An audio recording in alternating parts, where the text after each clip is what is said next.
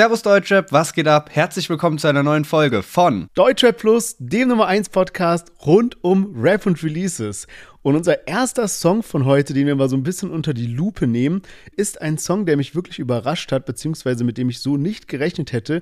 Denn DJ Yeezy, den man auch so unter anderem aus dem Luciano-Umfeld kennt, hat ein Feature mit Shindy und dem UK-Rapper AJ Tracy rausgebracht. Darüber sprechen wir gleich. Danach kommt Noah zusammen mit Monet 192, gefolgt von Enno, Morat und Mero. Also auch eine sehr, sehr starke Kombination. Und dann kommt ein Track, von dem hat man schon eine lange Weile eine Hörprobe gehabt. Auch ein Feature, das es so bisher noch nicht gegeben hat, und zwar Yakari zusammen mit Dadan. Baby Schrei heißt der Song. Und enden tun wir mit etwas ganz Verrückten, was wir so eigentlich auch gefühlt noch nie im Podcast hatten. Und zwar haben Twizzy, Kuchen TV und Cash is Clay zu dritt ein Distrack gegen Roos rausgehauen. Roos, hier ist deine Beerdigung heißt der Song.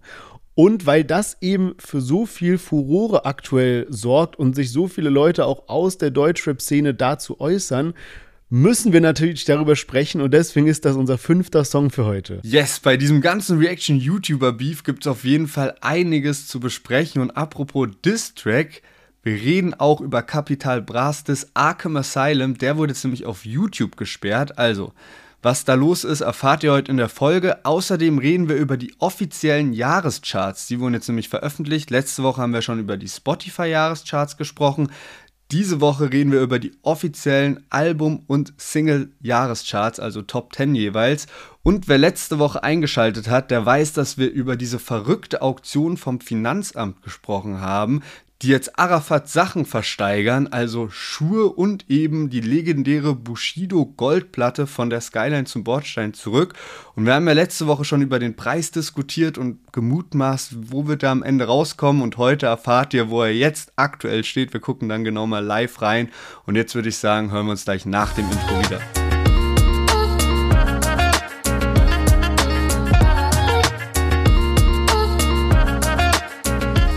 Ja, wer diesem Podcast schon eine ganze Weile folgt, der wird wissen, dass Lennart und ich ein absolutes Lieblings-Energy haben und zwar Guava Massiv von Effect Energy.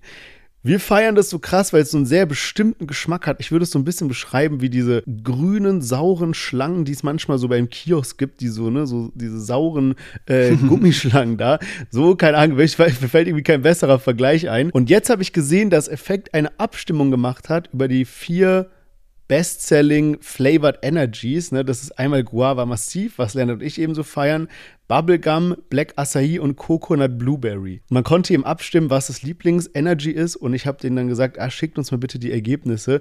Dann können wir mal kurz im Podcast darüber sprechen und mal so einen Realitätscheck machen, ob Leonard und meine Wahrnehmung auch mit der Wahrnehmung der Allgemeinheit übereinstimmen. Und wie zu erwarten war das natürlich nicht so. Und zwar hat Guava massiv am schwächsten abgeschnitten mit gerade mal 8% der Votes. Ein Platz darüber war Bubblegum mit 10%. Ist natürlich ein sehr spezieller Geschmack, den es aber nur bei Effekt gibt. Und dann mit einem großen, großen Abstand kam Coconut Blueberry. Ist so ein sehr erfrischender Geschmack, muss man sagen. Also hört man ja schon so am Namen Coconut Blueberry, das schmeckt eigentlich ganz geil. Und mit 48 Prozent Nummer 1 ist Black Acai, also so was Beeriges. Schmeckt auch wirklich gut, muss ich sagen, und ist auch so mein persönlicher Platz 2. Aber trotzdem wild, wie falsch wir das mit unserer Wahrnehmung irgendwie lagen, dass Guava Massiv da nur so bei 8 Prozent ist. Dennoch bleibe ich bei meiner Meinung und sage, probiert mal Guava Massiv, denn es ist ein verdammt leckeres Energy und schmeckt mir wirklich am besten. Die anderen sind auch top. Ihr könnt ja mal gerne mal mitprobieren und sagen, was euer Lieblingseffekt ist. Aber jetzt würde ich sagen, starten wir rein in die heutige Folge. Let's go!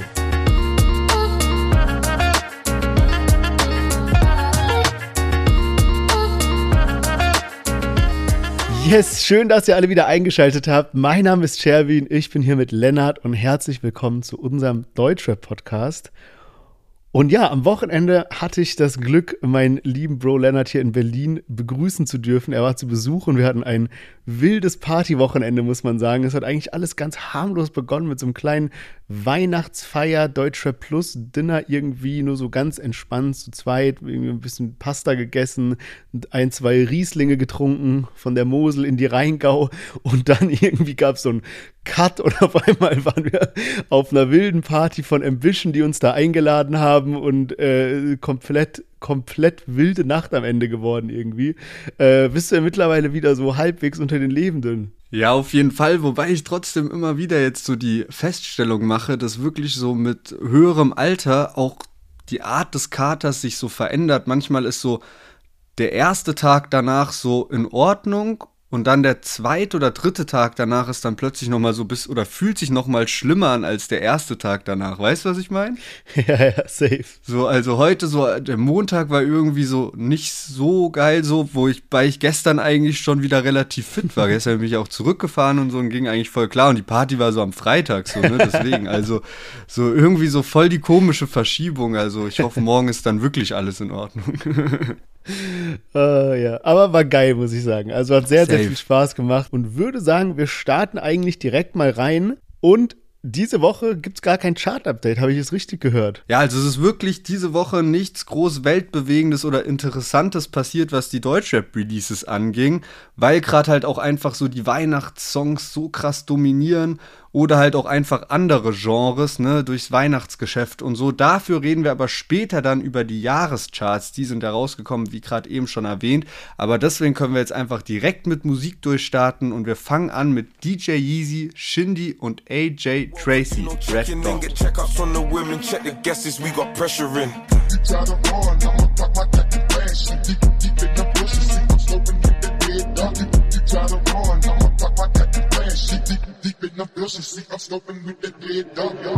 El Presidente, vor Chanel und Wempe bilden sich Menschen Trauben so, als ob ich Geld verschenke. Triff mich Stangelwirt, seh aus wie dein Summerflirt. Nein, deine Bitch hat nicht gezwinkert, meine Felge blendet.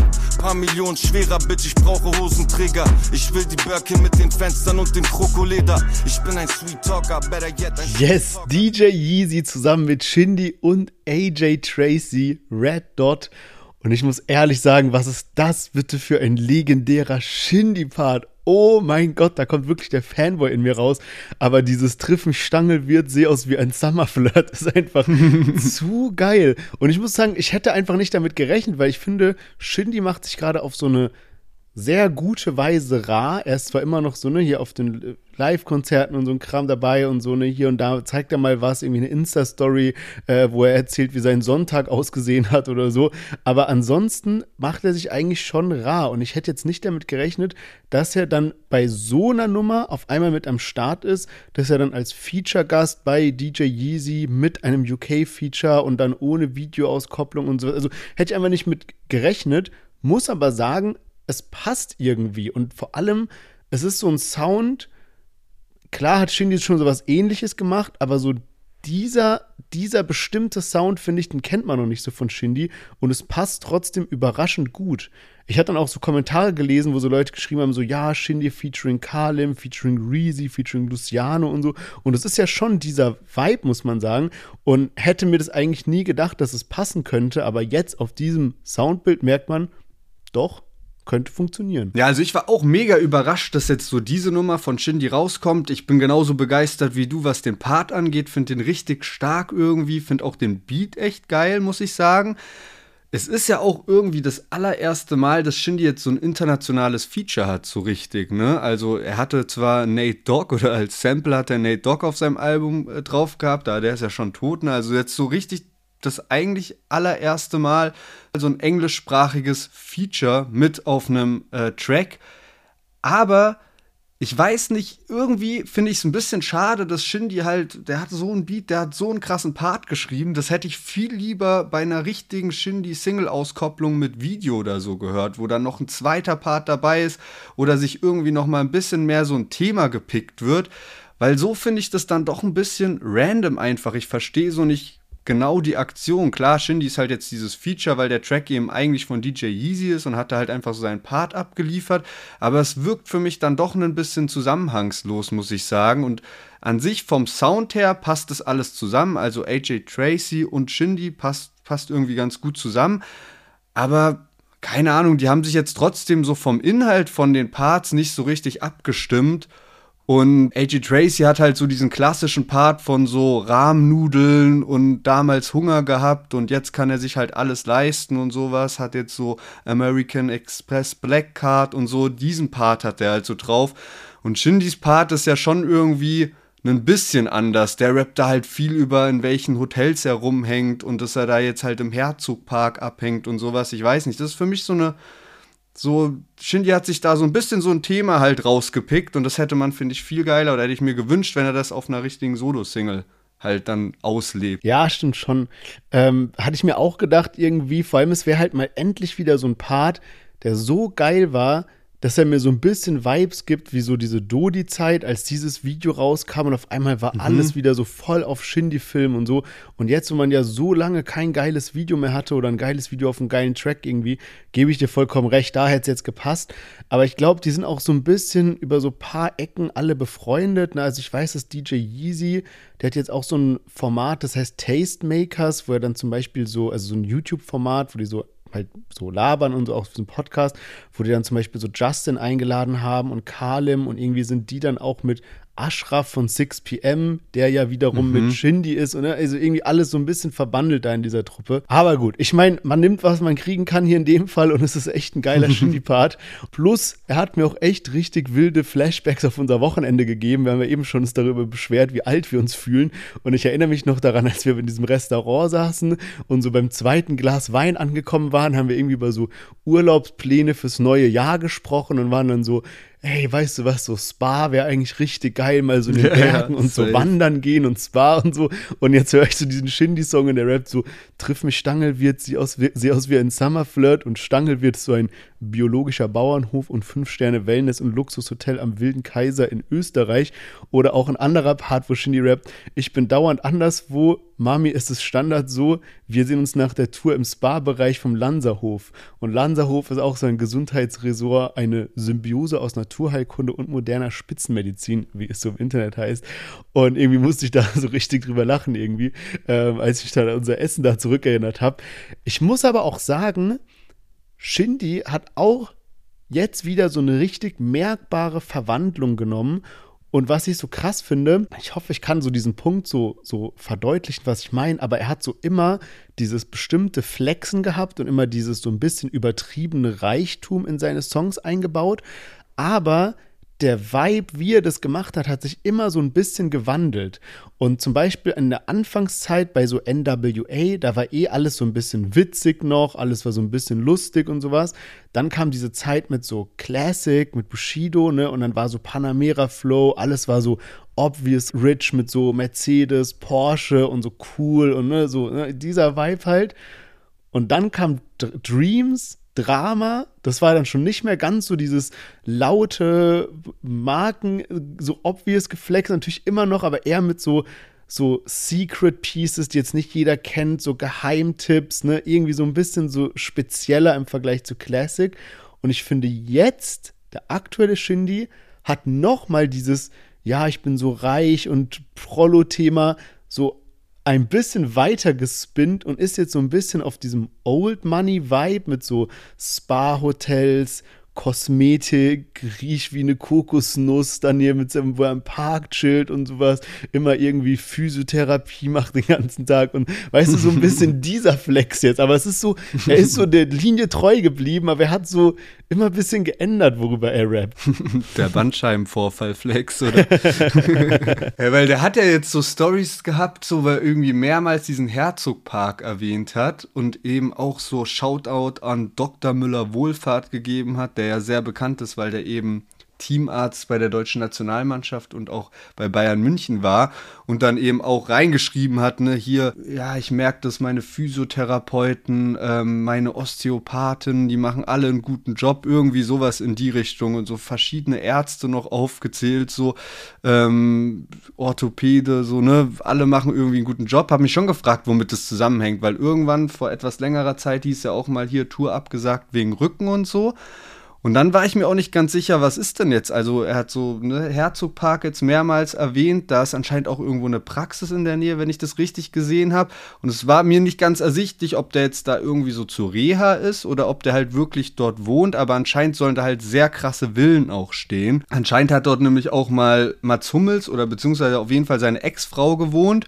Und ich habe auch gesehen, dass da irgendwie Thomas Mann Villa wurde für 30 Millionen Euro verkauft oder so. Also schon ziemlich, ziemlich heftig. Und ich dachte aber bisher, weil Shindy hatte ja auf dem Bayern Freestyle so eine Line drauf, von wegen in meiner Straße wohnt die halbe Nationalelf mhm. drin. Und ähm, anscheinend sollen sehr viele Spieler von FC Bayern München, die eben auch in der Nationalelf spielen, in Grünwald wohnen. Und deswegen dachte ich immer, es ist halt so ein Vorort von München und da dachte ich immer, Shindy wohnt da. Und Herzogpark ist jetzt auf jeden Fall eine ganz andere Ecke, also ist dann in der Nähe vom englischen Garten und ähm, ja, schon ein bisschen zentraler an München dran, während Grünwald halt wirklich so vor Ort ist. Also könnte sein, dass äh, Shindy da jetzt äh, tatsächlich umgezogen ist. Und ich weiß auch, was du meinst, so ne, von dem, was du gerade gesagt hast. So bei einer Sache muss ich kurz einhaken, ne, an alle äh, anderen Hardcore-Shindy-Fans, denen wird es auch aufgefallen sein. Also Panamera Flow war auch bei NWA schon mit drauf. Also das war eins der ersten Lieder. Shindy hat schon diesen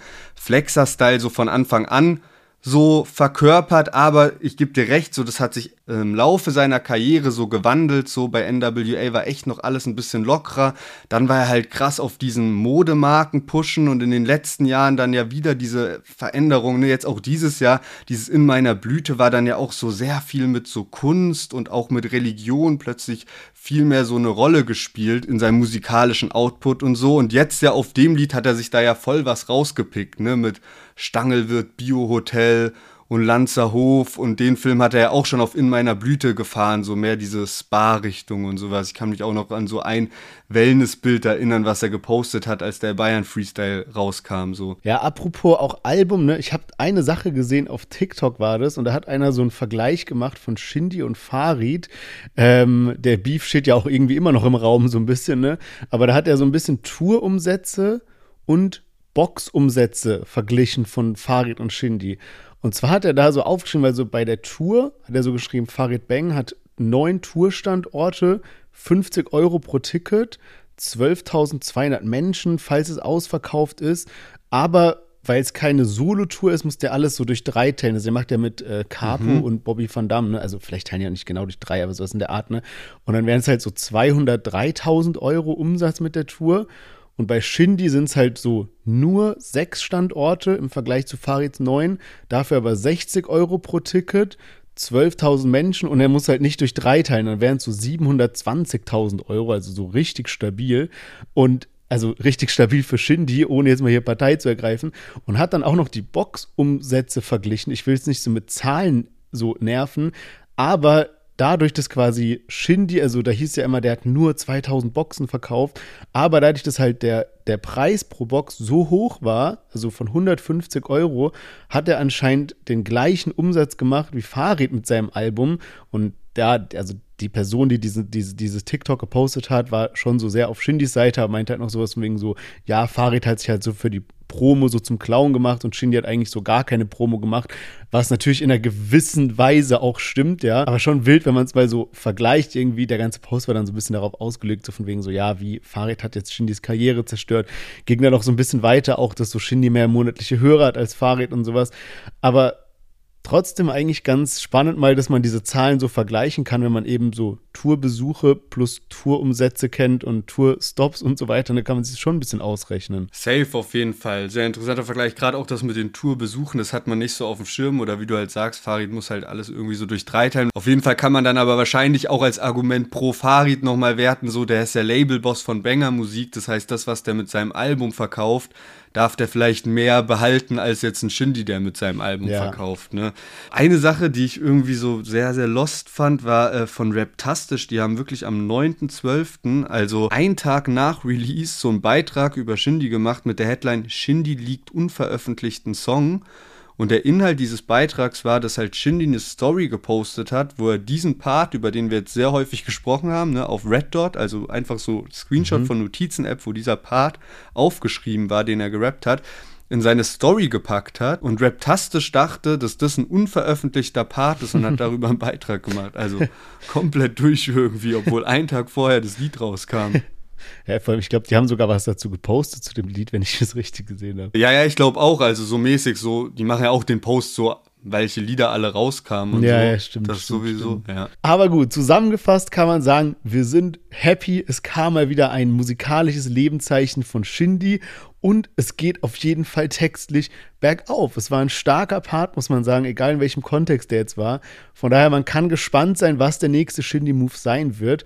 Aber wir machen jetzt mal weiter mit einem Duo und zwar Noah zusammen mit Monet 192 und dem Track Fliegen, also das Verb und ein Punkt dahinter, also Fliegen, Punkt. Set, denn du warst übertrieben eklig. Ich brauch jemand, der mich liebt, jemand, der mich nicht vergisst. Ich brauch jemand, der mich hält. Ich glaub jemand so wie dich. Ja, es fühlt sich an wie Fliegen, wenn ich fall, nur bisschen schlimmer. Bin kein Pflaster, doch trotzdem wickelst du mich um deinen Finger.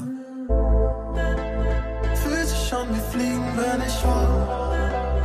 Wie oft hielt ich dich in meinen Armen? falle tief und jetzt, wo ich dich brauch, bist du nicht da.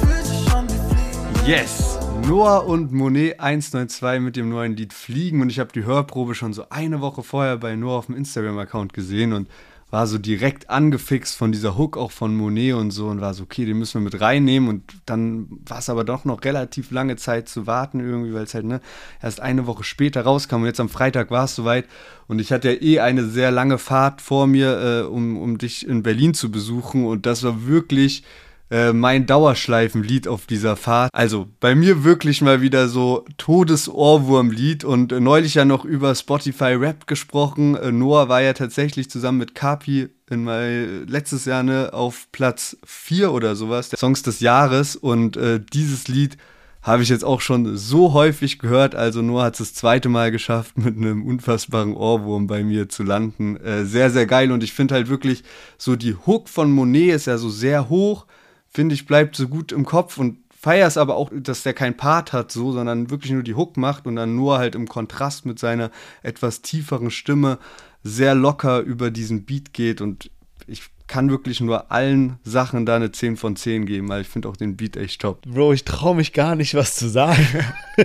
ich ich habe gerade schon so, als ich dieses Lied so gehört habe und so noch mal so drauf geachtet, habe ich so gedacht, so, ich bin mir so zu 100% sicher, wenn ich jetzt so diese Spotify-Abstimmung auch so sehe, dass ich so weiß, so das Lied wird höchstwahrscheinlich sowas sein, was so die niedrigsten Prozentzahlen so bekommt. So, deswegen äh, kann ich mir schon, kann ich schon erahnen, was du jetzt gleich sagst. So eins von zehn für jedes.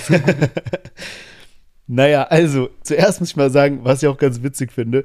Du hast ja letzte Folge schon so gedroppt, ähm, dass wir voll auf diese Situation haben, dass so, egal was UFO 361 released, ich immer so sage, ey, lass den mit in den Podcast nehmen, lass darüber sprechen. Und du bist immer so, boah, nee. Und irgendwie ist bei mir so gefühlt umgekehrt, dass ich so gefühlt voll oft höre mit so, ey, Noah hat wieder was gedroppt. Und ich denke mir so, boah, nee, das ist aber nicht böse gemeint. Ich finde, also es gibt auch viele Noah-Tracks, die ich feiere.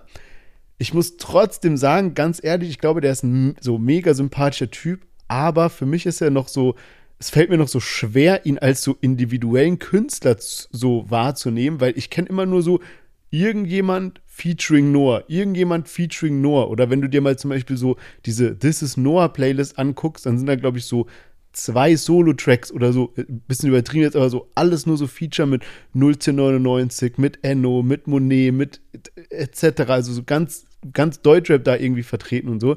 Aber was mich an dem Track eigentlich so am meisten stört, ist, dass ich finde, der, der gesamte Text, den hätte irgendeine Person schreiben können und so jedem x-beliebigen Rapper geben können.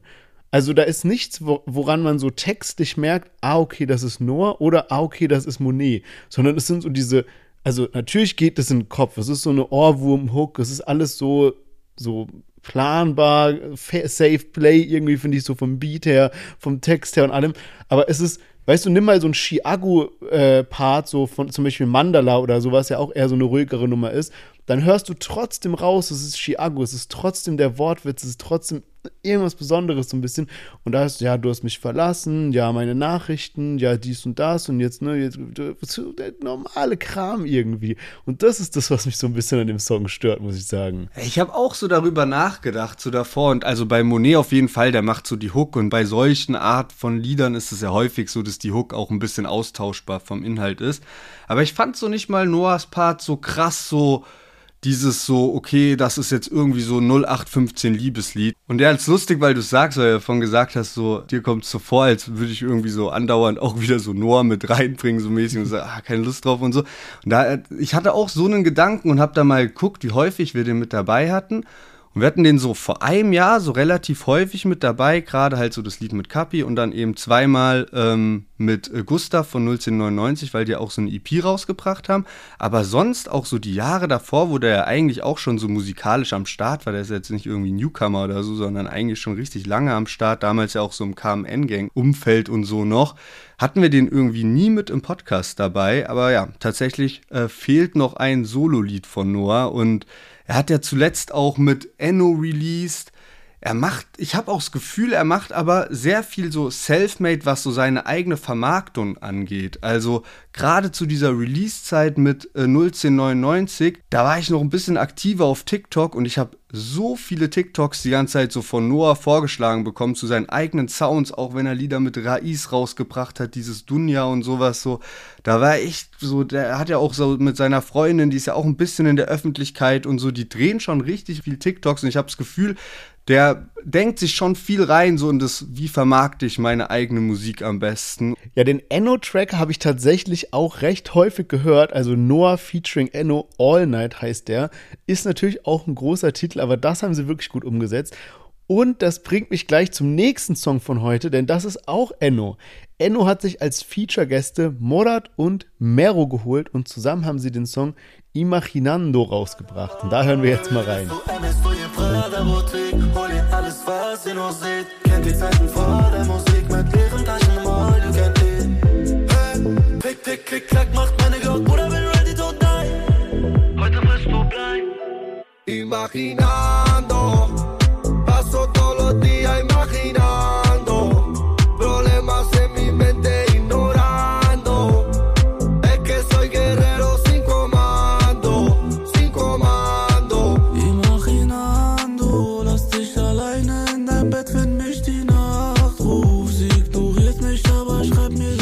Enno zusammen mit Murat und Mero auf dem Track Imaginando. Monat ist ein spanischer Künstler, der gerade echt durch die Decke geht. Der hat schon richtig starke Streaming-Zahlen, hat auch schon einige Hits gelandet. Und gerade bei so spanischen Künstlern, ne, die können ja auch so komplett durch die Decke gehen. Also so im Deutschrap-Bereich, zumindest was man bisher gesehen hat, ist ja dann irgendwo so ein Zenit erreicht, wenn man mal bei so sechs, sieben Millionen ist, monatlichen Hörern irgendwie. Aber so im spanischen Bereich kann das natürlich noch viel, viel größer werden. Und deswegen finde ich es auch so stark, dass Murat schon das ein oder andere Deutschrap-Feature macht. Er hatte jetzt erst mit Luciano einen Track, jetzt mit Enno und Mero, also auch eine sehr, sehr, sehr, sehr, sehr starke Nummer. Und ich finde, wir haben ja in letzter Zeit uns oft über diese Ami-Features so ein bisschen beschwert. Wir haben ja erst heute gesagt, okay, wir hätten uns jetzt schon lieber einen Shindy-Solo-Track gewünscht, anstatt jetzt hier ein Feature mit dem UK-Artist AJ Tracy. Und die letzten Wochen ist ja schon ein paar Mal mehr noch vorgekommen, dass wir das irgendwie so ein bisschen bemängelt haben bei UFO und so weiter. Aber ich finde, hier wertet es wirklich den Track auf, also wenn ich mir jetzt vorstelle, so es wäre nur Enno und Mero, dann wäre für mich der Track sogar schlechter als jetzt mit Morat. Also, ne, so irgendwie, das passt halt irgendwie voll dazu, weil der trägt so zu dem Soundbild bei. Ich habe auch gesehen, die Produzenten sind die, die von Morat kommen, obwohl es jetzt eigentlich ein Enno-Track ist. Und so im Großen und Ganzen passt einfach sehr, sehr gut zusammen und rundet auch die Performance in letzter Zeit von Enno richtig gut ab. Er bringt ja bald sein Album raus, Die Tränen eines Clowns, abgekürzt D-Tech, also auch ein geiler Titel, muss ich sagen, weil er halt ausgeschrieben und abgekürzt sich irgendwie geil anhört. Und ich finde, das passt da voll und ganz ins Bild. Richtig so ein, ja, auch ein außergewöhnlicher Track und äh, von meiner Seite aus wirklich Props. Geiles Ding. Stimmt, das hatte ich gar nicht auf dem Schirm, dass D-Tech die Abkürzung ist für die Tränen eines Clowns, eben sein Albumtitel, weil äh, Enno hatte ja neulich auch eine Single, die dann eben auch D-Tech hieß. Ja. Und äh, die habe ich sehr krass gefeiert. Und jetzt muss man schon sagen, das ist eher so ein Morat-Lied, ne? Also Enno und Mero sind da eigentlich so eher die Features drauf, weil ja wirklich so, der macht noch die Hook, der bringt den Liedtitel mit rein und sowas. Und ich glaube, also ich finde das Lied stark und es passt zum Vibe und genau wie du gesagt hast, so dieses Lied nur mit Enno und Mero wäre schwächer als halt mit Morat. Mhm. Aber Enno und Mero ist ja schon irgendwie so, ja, ein legendäres Duo, ne? Die waren befreundet. Ich habe jetzt viele Kommentare auch so gesehen, so, hey, schon krass, Enno hat Mero damals ja richtig hochgebracht und jetzt ist Mero einfach erfolgreicher als Enno. Solche Kommentare habe ich irgendwie viel gelesen. Aber was ja auf jeden Fall Fakt ist, ist, dass die beiden halt damals richtig gute Bros waren, sehr viel miteinander rumhingen und halt mit Ferrari auch wirklich einen legendären Hit damals hatten. Und weil die halt so gut befreundet waren und weil das halt irgendwann, zumindest in der Außenwahrnehmung, so ein bisschen in die Brüche ging und Enno hat ja dann auch neulich bei uns im Interview gesagt, so, hey, mit Mero ist jetzt langsam wieder alles geklärt. Und es gab ja auch davor viele Lines, so irgendwie mal, dass Enno auch eine Line Richtung Mero gebracht hat. So von wegen, hey Bro, lass doch einfach mal wieder reden, so, ne, in die Richtung. Und das hat man ja schon so mitverfolgt die letzten Jahre, was da so war und hat sich so gefragt, was ist denn da los und so. Da hätte ich es irgendwie mehr gefeiert, wenn die beiden jetzt so ein Lied zu zweit machen, was halt nicht auf so spanischen Hit angelegt ist, sondern vielleicht eher so eine Nummer ist, wo dann auch mal Lines dabei sind, ne, oder jetzt nicht, der mhm. ganze Track muss nicht darum gehen, aber ne, wo so Enno eine Line Richtung Mero macht und Mero eine Richtung Enno oder irgendwie sowas. Das hätte ich jetzt für den Anfang mehr gefeiert und dann als nächsten Step halt so eine Nummer, wie wir jetzt gerade reingehört haben. Ja, stimmt. Wobei, wenn ich mich richtig an das Interview mit Enno erinnere, dann hat er sogar gemeint, dass die so paar Sachen rumliegen haben. Also vielleicht kommt da ja noch irgendwas stimmt. und es hätte jetzt einfach soundtechnisch halt mehr ins Bild gepasst. Plus man hat halt echt noch so ein sehr, sehr starkes Feature dabei, muss man sagen. Und ich finde, ich weiß gar nicht, also ich, ah, ich glaube, es ist so schwer mit der individuellen Wahrnehmung so. Mero hatte zwar jetzt diesen Überhit mit Ailiva und klar hat er so voll das krasse Ansehen durch seine vergangenen Hits und sein Auftreten auch in Türkei und so mit diesem ne, Voice of Turkey und alles Mögliche. Aber ich, gerade finde ich es Enno stärker. Also der haut einfach geile Sachen raus, der macht viel, der ist irgendwie richtig, man sieht ihn, man hört ihn und sowas. Und ich finde, er überzeugt halt auch. Also man merkt voll, dass er sich so richtig, richtig Mühe gibt für seine Songs, dass er sich so richtig Mühe gibt für die Cover, dass da so ein stimmiges Gesamtkonzept ist. Jedes Cover, wie es aussieht, zu dem Song passt. Die Features sind bedacht ausgewählt und sowas. Und ich muss ehrlicherweise sagen, dass ich von den letzten Sachen von Mero fast ein bisschen enttäuscht war. Und bei Enno ganz umgekehrt. Und das sage ich jetzt nicht, weil er bei uns im Interview war, sondern weil das wirklich so sehe. Ja, safe. Also wie du sagst, es ist individuelle Wahrnehmung, aber in den Kommentaren, die ich jetzt gerade auch zitiert habe, und das ist auch einfach Fakt, ging es halt darum von wegen, ne, wer macht gerade so mehr Streams und so. Und da ist Mero halt gerade schon auf, einer anderen, auf einem anderen Level unterwegs als ein Enno. Ne? Also allein monatliche Hörer liegt natürlich auch daran, dass halt Mero gerade diesen Überhit hat mit Ailiva und dass halt auch immer hier die türkische Fanbase mitnimmt und so. Aber Mero ist schon einfach in den letzten Jahren größer geworden als Enno, der ja auch ein bisschen so einen Reset eingebaut hat und halt auch so ein bisschen sich gewandelt hat von diesem so, hey, ich produziere Hits zu, ich durchdenke meine Musik sehr krass und überlege mir krasse Konzepte. Und man sieht es jetzt auch, ne, bezogen auf die Zahlen, jetzt bei dem aktuellen äh, Musikvideo, das hat jetzt innerhalb von dem letzten Wochenende schon mehr Views als alle letzten fünf Enno-Musikvideos die teilweise schon seit drei Monaten oder sowas draußen sind. Ne? Also natürlich jeweils, aber so, weißt du, was ich meine? So, das hat ja, halt ja. jetzt innerhalb von äh, paar Tagen schon so viele äh, Views gesammelt und das liegt ja unter anderem dann daran, dass da halt ein Mero mit dabei ist oder halt ein Morat. Ich habe mir auch mal den Wikipedia-Artikel zu Morat durchgelesen und habe dabei gesehen, dass er mit seinen Alben und Singles nicht nur in Spanien chartet, sondern auch in der Schweiz. Also Österreich, Deutschland ist da nicht mit dabei, aber sein Album, was dieses Jahr rausgekommen ist, ist in der Schweiz auf Platz 5 gegangen und das ist halt schon eine brutal gute Platzierung für ja, einen, einen spanisch sprechenden Künstler, vor allem die Schweiz hat ja mit vielen Sprachen was am Hut, ne? Egal ob es Deutsch ist, Französisch, Italienisch, aber Spanien ja jetzt nicht eigentlich direkt mit dabei, deswegen hat mich das schon sehr überrascht. Ähm ja, apropos Schweiz und Achtung, schlechteste Überleitung ever, apropos Käse. Ähm, Enno hat jetzt ein neues Restaurant aufgemacht in Berlin und zwar eins für Mac and Cheese, also ne, diese Nudeln in der Käsesoße.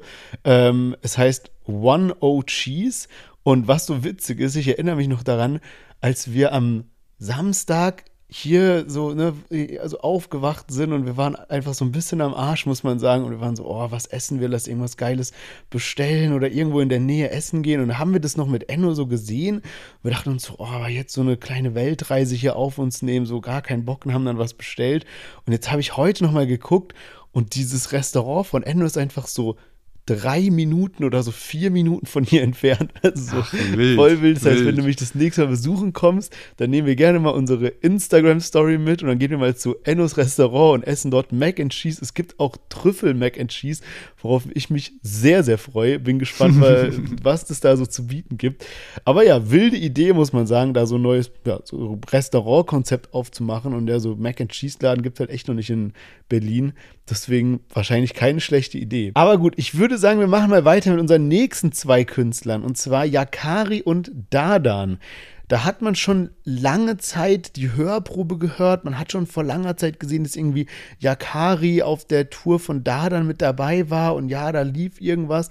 Aber jetzt kam der Track endlich raus. Leider ohne Musikvideo, also nur mit so einem Standbild auf YouTube. Dennoch ein wichtiger Track. Wir hören jetzt mal rein und zwar heißt der Song Baby. Und danach heißt es nur Sayonara. Keiner sieht mich, bin weit vom Radar entfernt. Ich brauch einen Psychiater, der mein letzten schickt dich in Rente. Narben im Gesicht, Bendo Baby. An der Hüfte ein Rambo Daily. Deutsche Rapper nur insolvente Nuttensöhne auf Benzos. Baby.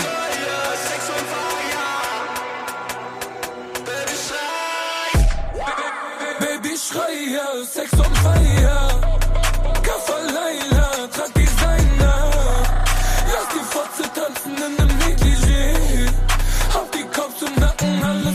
Yes, Yakari und Dadan mit Baby Schrei und von meinem Empfinden her, ne, seitdem wir auch so Yakari mehr auf dem Schirm haben, also so in den letzten drei, vier Monaten, war das immer so, so Most Wanted Lied, was die Fans wollten, weil halt diese Hörprobe schon existiert hat.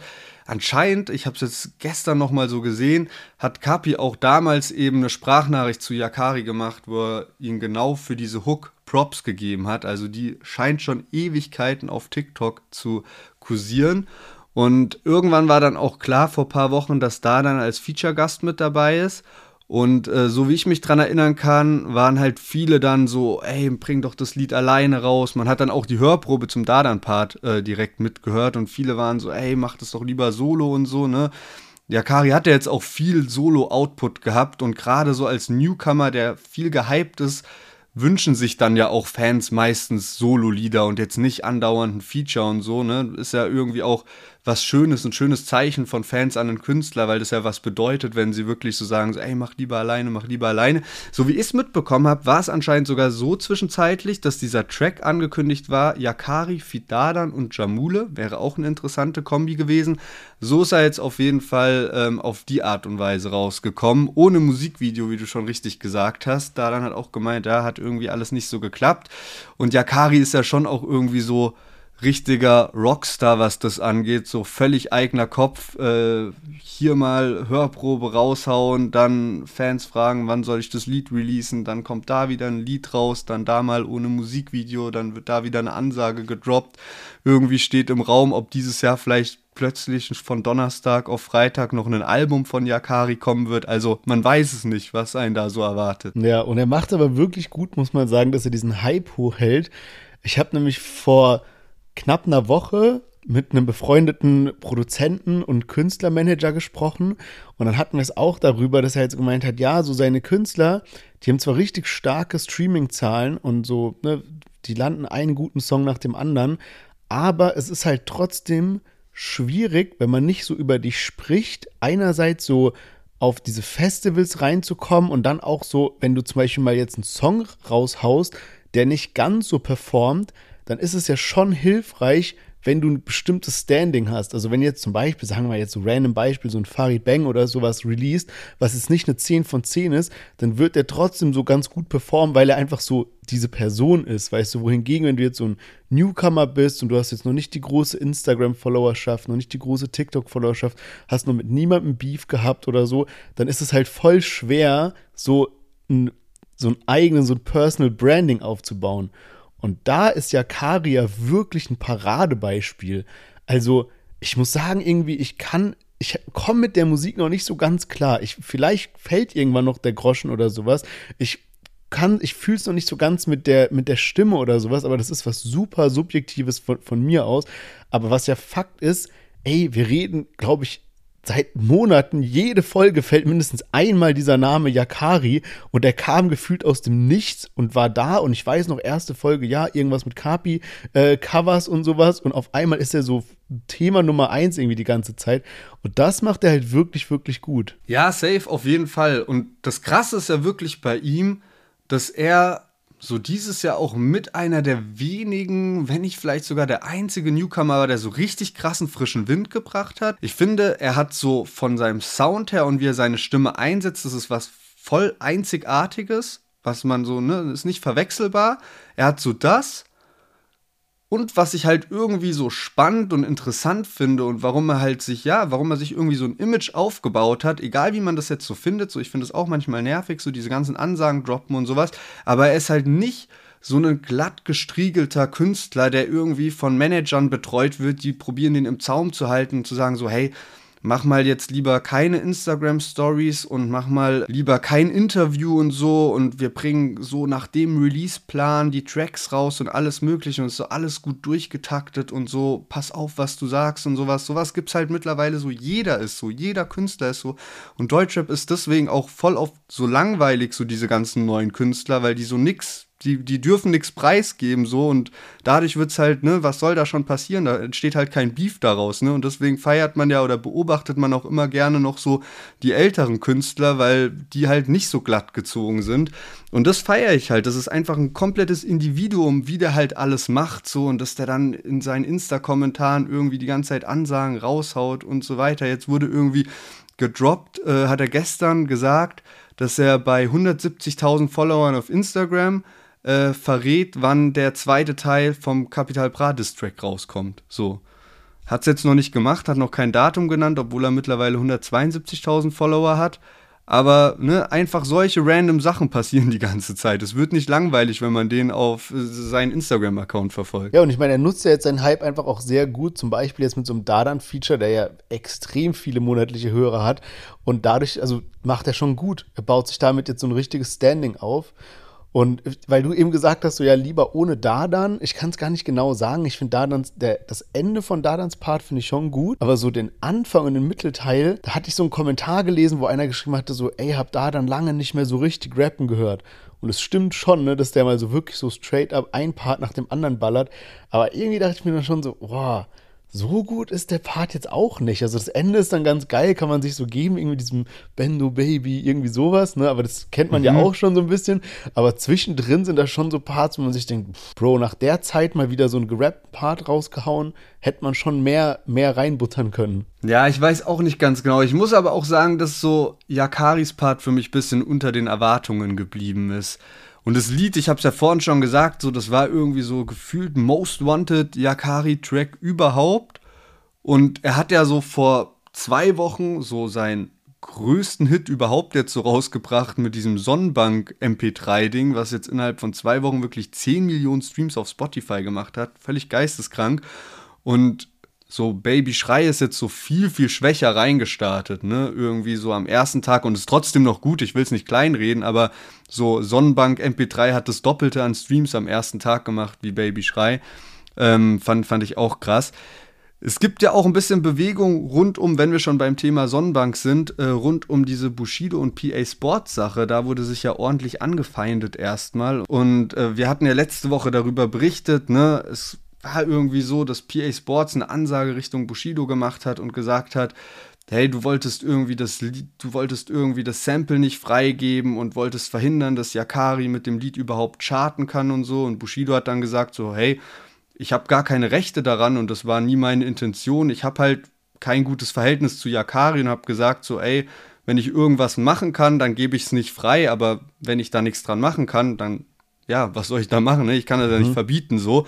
Und äh, wir hatten ja schon ein bisschen gemutmaßt, dass das vielleicht ein Missverständnis sein könnte durch diese Mittelsmänner, über die da PA Sports und Bushido kommuniziert haben, also irgendwelche Leute in den USA.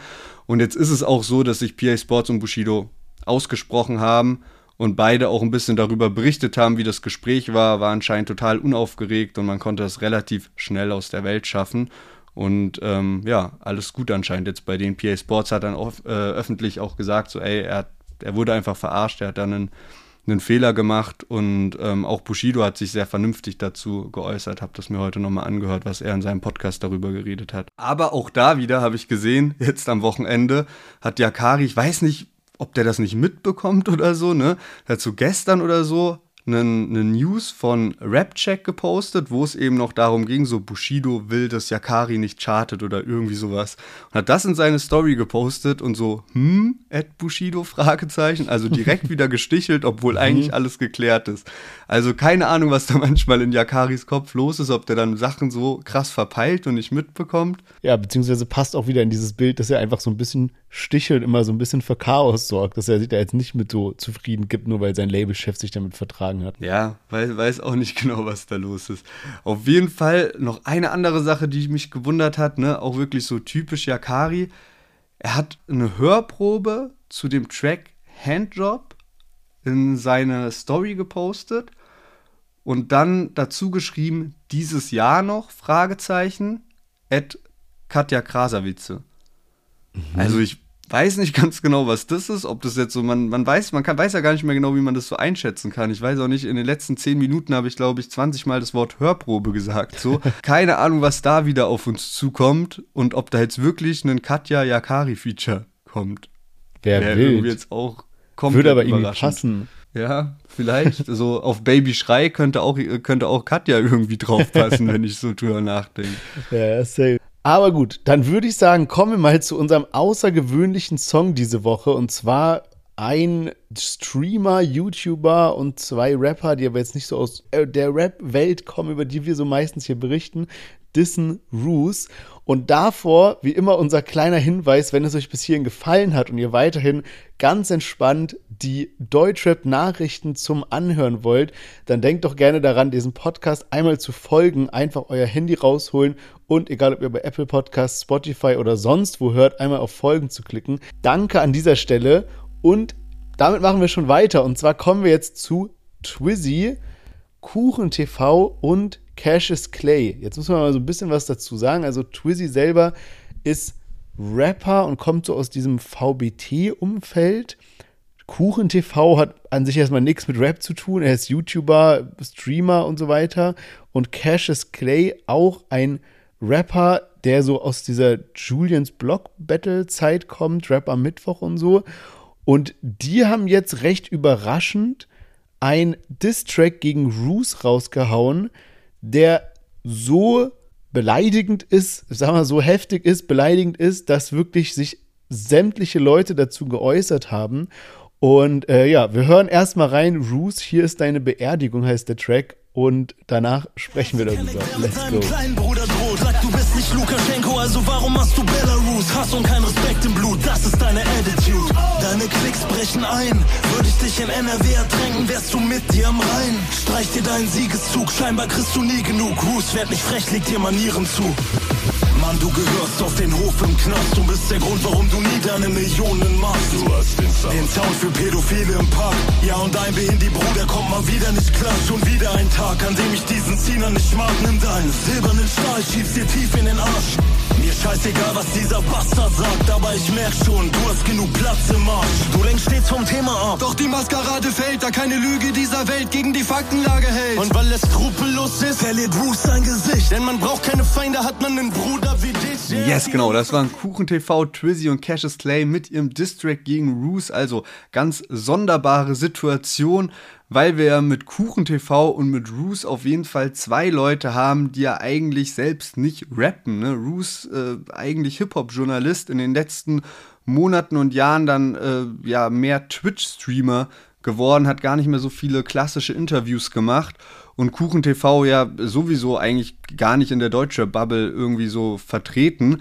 Deswegen schon eine witzige Konstellation, die wir da heute haben, dass wir da darüber sprechen. Es gibt ja irgendwie manchmal so auf so verschiedenen Plattformen so verschiedene Akteure und diese Sache ist so nicht unbedingt nur so Twitch-Ding, sondern auch diese ganzen Akteure sind auch viel auf Twitter unterwegs und hat irgendwie auch viel dort mit zu tun, mit Sticheleien und so weiter und so fort. Zumindest habe ich auch auf Twitter halt sehr viel zu diesem Beef gelesen. Und eigentlich war auch schon alles einigermaßen geklärt. Ich kann mich auch daran erinnern, vor ein paar Monaten gab es eben so einen Austausch von Kuchen TV, Twizzy und Roos, wo man eigentlich wieder so Frieden geschlossen hatte. Es gab aber irgendeinen Track, eben von Twizzy und ich glaube auch von Kuchen TV irgendein anderer Diss-Track, wo noch ein, zwei Lines dabei waren, eine gegen Roos und eine gegen Sinan G und die hatten auch davor Bescheid gegeben und haben Roos gesagt so, hey, guck mal, das Ding kommt raus, wir können das jetzt nicht mehr abändern. Das war ja jetzt recht spontan, dass wir halt so uns getroffen haben und das geklärt haben und sowas. Deswegen, ähm, nur damit du Bescheid weißt. Und Roos hat auch gemeint, okay, ja, danke fürs Bescheid geben. So habe ich es mitbekommen. Und äh, dann hat sich Roos aber daraufhin dann doch wieder geäußert und dieser ganze Beef ist halt nochmal hochgekocht und deswegen ja jetzt ein doch recht heftiger Distrack mit heftigen Lines, der da Richtung Roos und auch Richtung Sinan G kam. Also muss man auch dazu sagen, haben wir jetzt noch gar nicht so hervorgehoben. Die kriegen eigentlich schon beide irgendwie auch 50-50 ab. Also Roos ein bisschen mehr, aber auch Sinan G kriegt ordentlich sein Fett weg dabei. Ja, und ich hatte am Anfang noch gar nicht so von dem Song mitbekommen und habe dann aber gesehen, dass Bushido sich schon dazu geäußert hat, habe dann eher so die Schlagzeilen gelesen, noch gar nicht reingehört gehabt.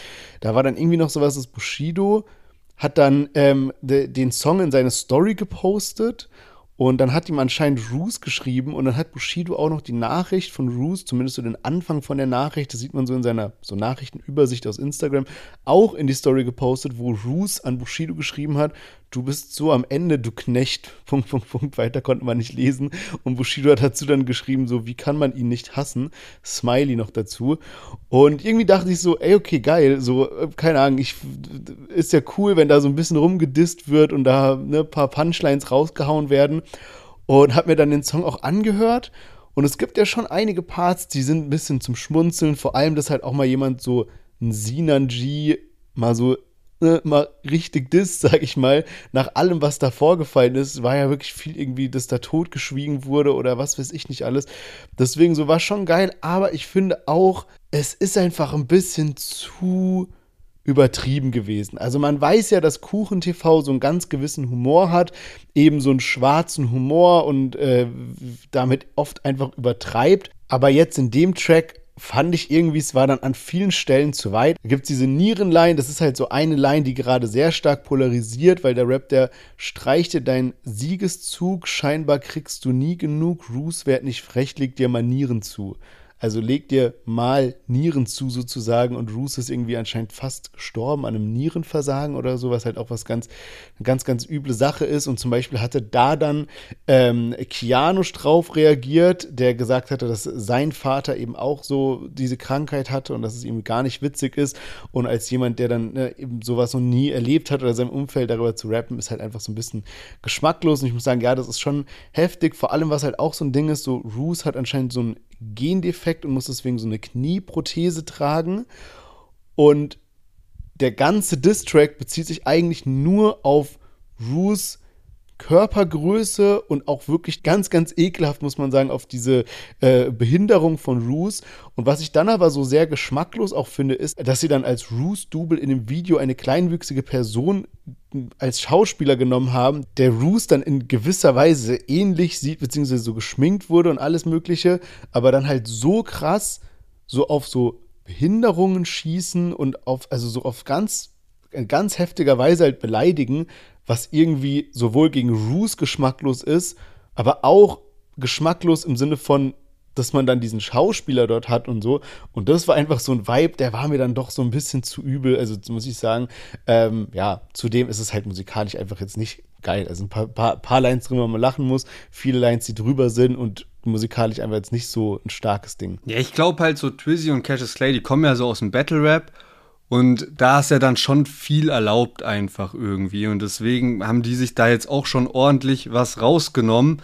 ich weiß auch gar nicht ganz genau, ob so deren persönliche Probleme so so krass sind, dass die so gegenseitig so persönlich so verletzt sind voneinander, weil, keine Ahnung, die waren ja nicht irgendwann so krass befreundet oder sowas, ne? Also solche Art und Weise sind ja nicht so passiert. Roos bietet ja eigentlich auch sehr viel Angriffsfläche, was so einfach Themen anging, die halt so die letzten Monate passiert sind und darauf stürzen sie sich ja auch ein bisschen, aber da hätte man eigentlich noch viel mehr drauf eingehen können, also wirklich so inhaltliche Sachen und jetzt mal so, weiß ich nicht, Aussehen, Behinderung und sowas halt voll außen vor gelassen, weil Roos hat sich ja auch echt einiges erlaubt, ne? Hier gerade auch in Richtung Bushido irgendwie dann so hier Frau beleidigt, dann irgendwie den Kind als Hurensohn beleidigt und solche Sachen sind ja alle vorgefallen und das thematisieren die ja auch schon ein bisschen. Ich finde, was ein, was ein ähm, geiler ähm, musikalischer Part bei dem Lied ist, ist eben das von Twizzy, weil er ja sich auf Elektro Ghetto von Bushido bezieht und eben diese Hook so ein bisschen umschreibt und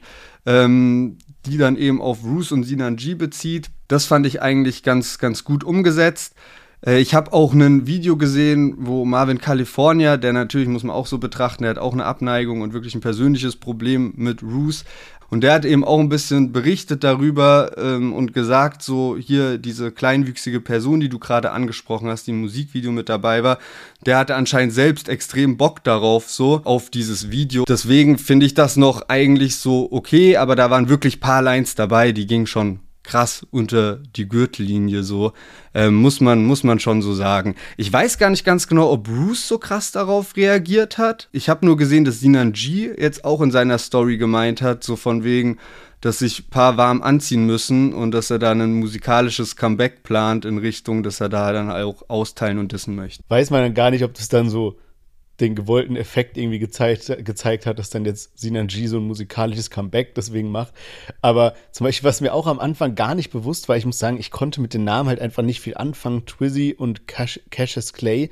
Und ich bin am Anfang davon ausgegangen, dass sie alle drei YouTuber wären und irgendwie sich so zusammengetan haben, bis ich dann halt gecheckt habe, okay, nee, Twizzy und Cassius Clay ähm, haben eben auch so einen Rap-Hintergrund. Aber ich dachte dann trotzdem noch, okay, gut, das ist halt jetzt einfach so eine einmalige Aktion, so halb Joke, halb Bruce hochnehmen und sowas. Aber die bringen ja ein komplettes Album raus. Also kann man das schon so ein bisschen so als Albumpromo verordnen. Und vor allem, wenn man mal schaut, Twizzy, der hat zum Beispiel 12,7 Tausend monatliche Hörer auf Spotify. Also wirklich ganz, ganz, ganz, ganz, ganz wenig, muss man sagen. Und die Top-Tracks von ihm auf Spotify sind alles Diss-Tracks. Also der hat recht viele Songs, aber das ist so Nummer 1 irgendwie Shuryoka Diss, 2 ist Aline Diss-Track, 3 ist ein anderer Roos Diss-Track, dann irgendein anderer Diss-Track und so. Also anscheinend sind so Diss-Tracks das, was bei ihm halt am besten funktioniert. Und wenn du halt gerade so in der Album-Promo bist, ja, also so rein marketingtechnisch hat sich das ja jetzt gelohnt, weil irgendwie super viele Leute darüber sprechen. Es bestimmt auch viele Leute gibt, die irgendwie ähm, einen Hass auf Roos haben oder ne, irgendwie nicht so gut gestimmt sind auf ihn. Aber im Großen und Ganzen wirkt es mir doch recht herbei geführt sozusagen als eine Promo fürs Album jetzt, anstatt dass da jetzt wirklich so ein übelst schlimmer Grund dahinter steht, warum die jetzt Roos so, so hart dissen wollen. Ja, ich meine, ich kenne nicht so alles, was da so passiert ist, aber es geht ja auch ein bisschen darum, ne, dass Roos halt so diese ganzen Sinan G-Sachen so krass verteidigt hat, so, ne, und mit so hier, das ist doch nur ein bisschen Dirty Talk und sowas und so von wegen, dass man auch irgendwie so ein Zeichen mal setzen möchte und mhm. so ein mhm. Statement setzen möchte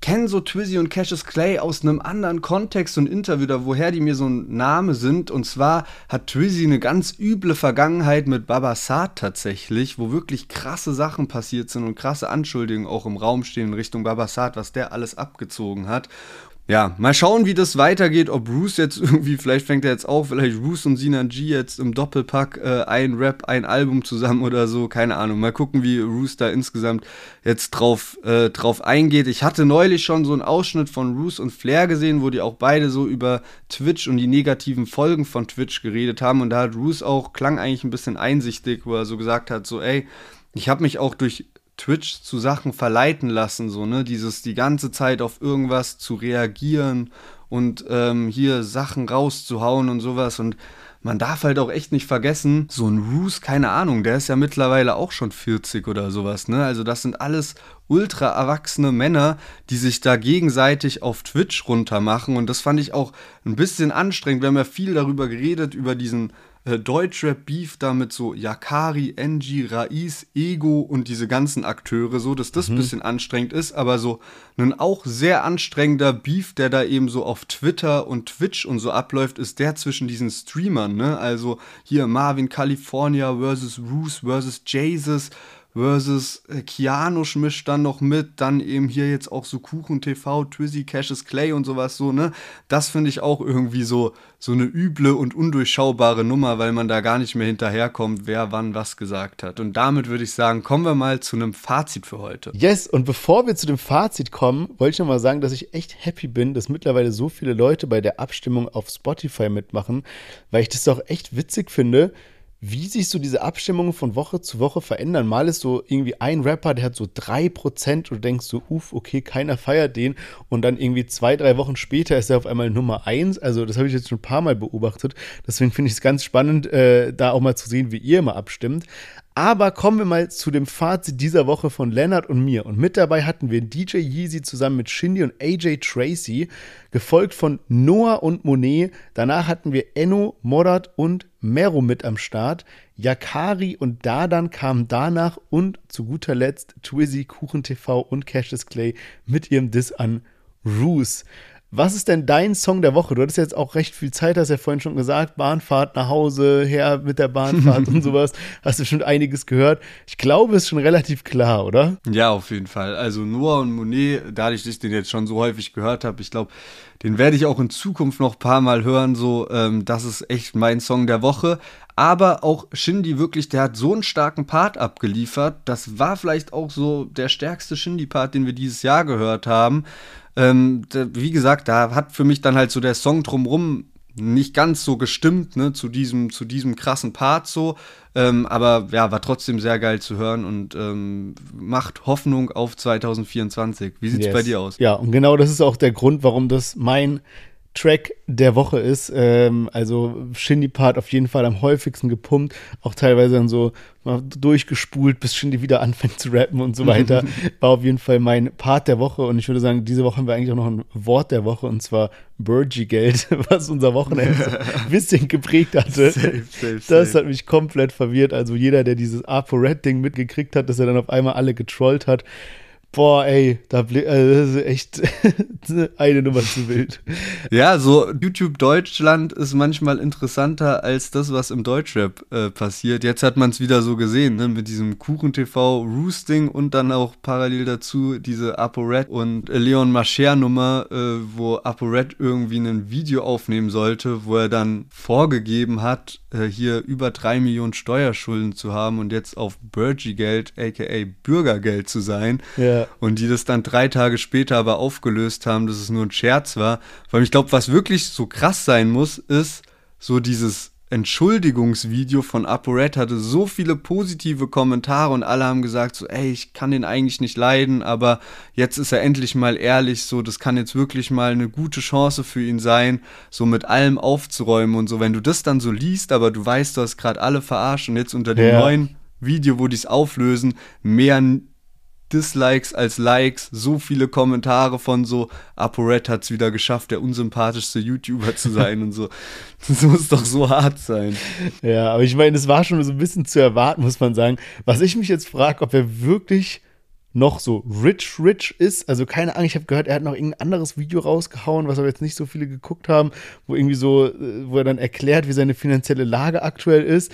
Aber irgendwie, jetzt müsste er schon immer noch stabil reich sein, damit so der Joke funktioniert hat irgendwie.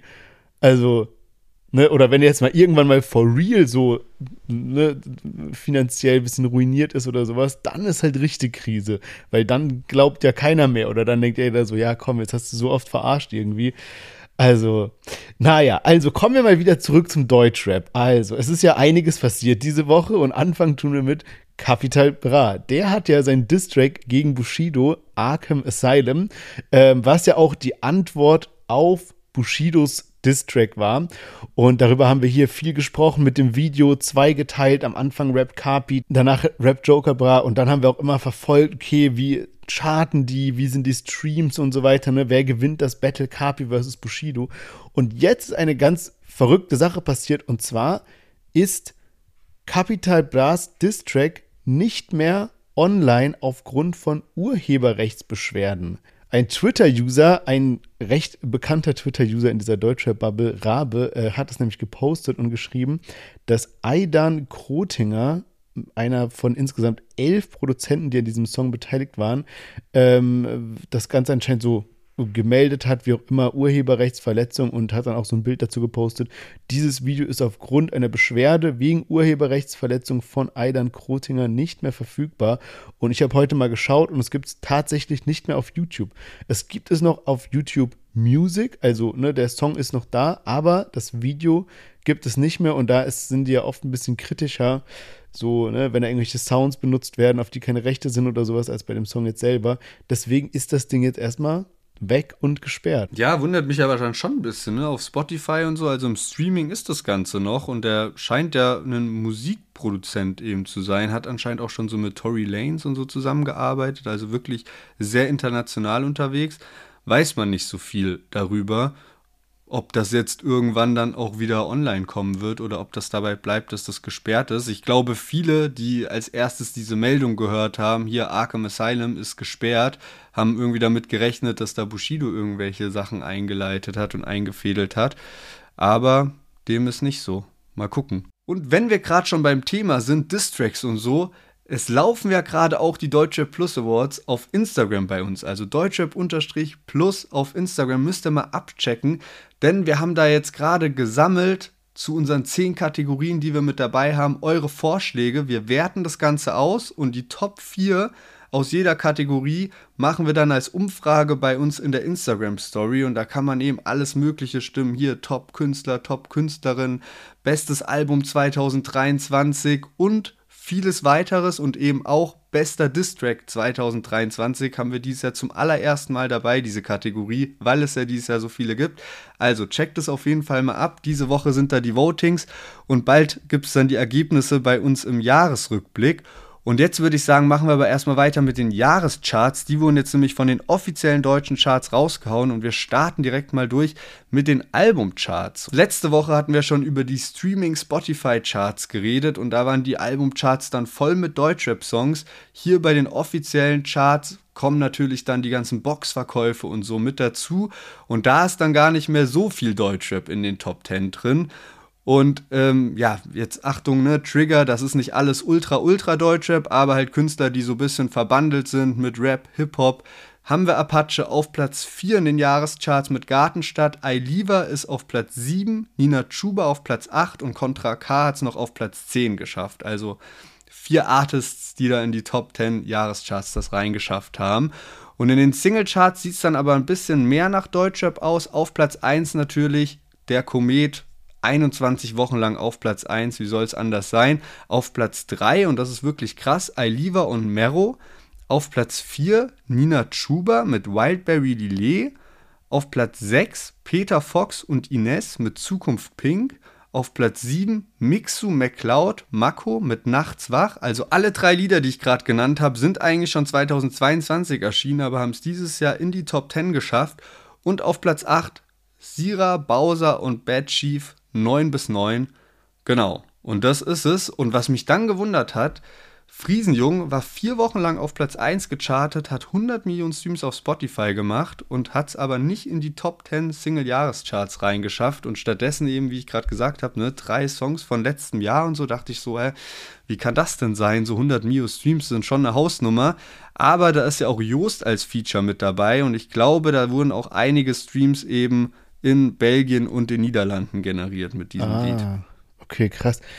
Aber irgendwie bedeutet es ja auch, dass es dann dieses Jahr nicht so viele Hits gab wie die letzten Jahre. Also auch wenn du es jetzt vorgelesen hast, muss ich sagen, stimmt eigentlich schon. Wir hatten zwar viel Musik, viele starke KünstlerInnen, die wieder da waren oder noch da waren oder wie auch immer halt released haben, aber so richtige Hits, Hits wie die drei, die du jetzt vom letzten Jahr vorgelesen hast, gab es abgesehen vom Kometen irgendwie nicht so. Also dieses I Liva Mero-Lied ist echt so ein bisschen an mir vorbeigegangen, keine Ahnung, so Shame on Me. Aber ansonsten, ja, war nicht so viel dieses Jahr. Ja, und vor allem letztes Jahr hatte man dann ja auch noch Luciano, Beautiful Girl, noch zusätzlich Stimmt. und dann schon noch so zwei, drei andere Nummern, die auch recht krass waren, so und so in so eine Richtung wie so Wildberry Lillet und Nachts wach ging, so, ne? Da hatte man schon so eine Ansammlung an Hits.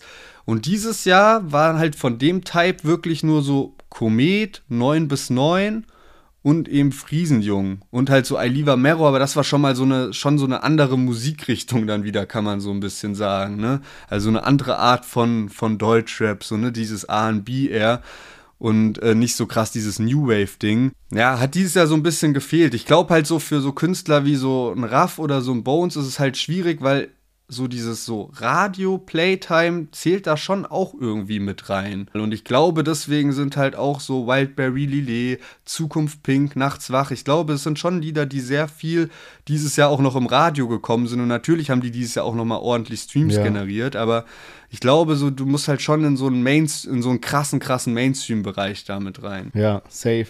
Und ich finde, was halt auch dieses Jahr immer stärker geworden ist, ist so dieses Playlisten-Ding, was ja schon seit Jahren groß ist, ne? Aber dass man immer mehr so einfach nur Playlisten anmacht und dadurch auch oft Songs halt krass geworden sind, wo man die Künstler gar nicht so kannte oder so. Ich habe letztens erzählt mit diesem Amaru oder von diesem blonde Chaya, den ich da getroffen hatte, der irgendwie 1000 Instagram-Follower hat.